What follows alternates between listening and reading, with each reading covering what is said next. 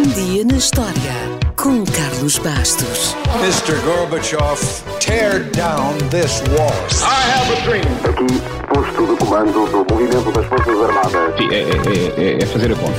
Houston, we have a problem. Yes, we can. And now for something completely different. Nem sempre é possível preservar os tesouros da humanidade e ao longo dos anos já se perderam manuscritos, pinturas, joias, filmes e tudo mais que possa imaginar. Por isso, hoje, vamos olhar para alguns tesouros que perdemos. Por exemplo, sabia que no primeiro filme sobre o Titanic, a estrela era uma passageira que sobreviveu ao naufrágio? Muito antes do sucesso de James Cameron chegar aos cinemas, logo em 1912, foi realizado um filme intitulado Salva, do Titanic. O filme estreou apenas um mês depois do naufrágio e a estrela era Dorothy Gibson, uma modelo e atriz que embarcou no Titanic depois de umas férias na Europa. O guião foi escrito por ela e o filme, meio documentário, juntou imagens reais com outras gravadas em estúdio. A atriz, inclusivamente, usou a mesma roupa que tinha vestido na noite do desastre.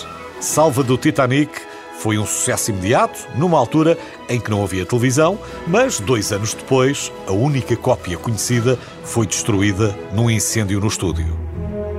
Outro filme que desapareceu quase na totalidade foi a história do Gang Kelly, que, quando estreou em 1906, era o filme mais longo que o público já tinha visto. Estima-se que a história deste infame fora da lei teria 60 minutos, o que faria dele a primeira longa-metragem do mundo, mas infelizmente só sobreviveram 17 minutos.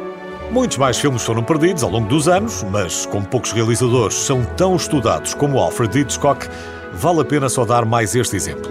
A Águia da Montanha, o segundo filme de Alfred Hitchcock, também não chegou aos nossos dias. E os estudantes de cinema de todo o mundo lamentam não o poderem ver nas aulas. Mas Hitchcock não ficou com pena. Aliás, disse até sentir-se aliviado. Mas vamos deixar o cinema e vamos voltar ao Titanic. Embora muitas peças tenham sido recuperadas, alguns tesouros perderam-se para sempre, incluindo a pintura de Blondel, a Circassiana no Banho. Só para o caso estar a perguntar, os circassianos são um grupo étnico do norte do Cáucaso. Bem, o quadro, com o banho da dita senhora, foi levado para bordo por um filho de um barão da celulose sueco, que sobreviveu, mas não conseguiu salvar a valiosa pintura.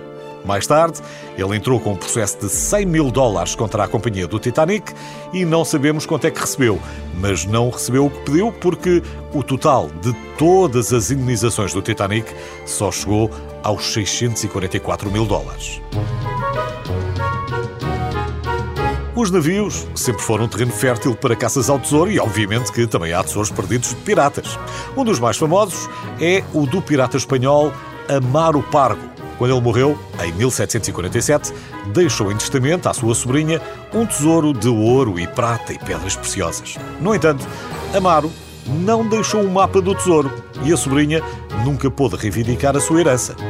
Desde então, milhares de entusiastas tentaram, mas ainda nenhum descobriu o tesouro. E também há um tesouro português perdido, que foi transportado na Flor do Mar, uma nau que naufragou em 1511. Quando se afundou, transportava Afonso de Albuquerque, de regresso da conquista de Malaca, com um imenso espólio para o rei Dom Manuel. Estima-se que transportava 60 toneladas de ouro e 200 baús de diamantes, esmeraldas, rubis e safiras quando desapareceu durante uma tempestade. Escusado será dizer que é um dos mais míticos e cobiçados tesouros perdidos da história. Ainda existem muito mais exemplos de tesouros perdidos, de todos os tipos, mas a última referência vai para os ovos Fabergé dos Romanov. No final do século XIX, oferecer ovos Fabergé tornou-se numa tradição de Páscoa para a família real da Rússia.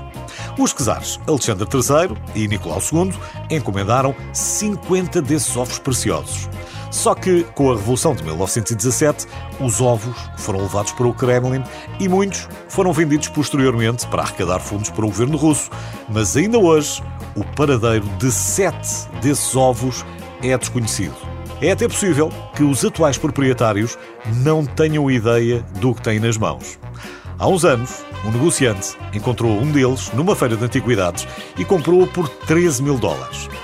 Não demorou muito a descobrir que era um ovo Fabergé dos Romanov e que valia por baixo 33 milhões de dólares. Não sabemos se o vendeu, mas sabemos que hoje vale muito mais de certeza.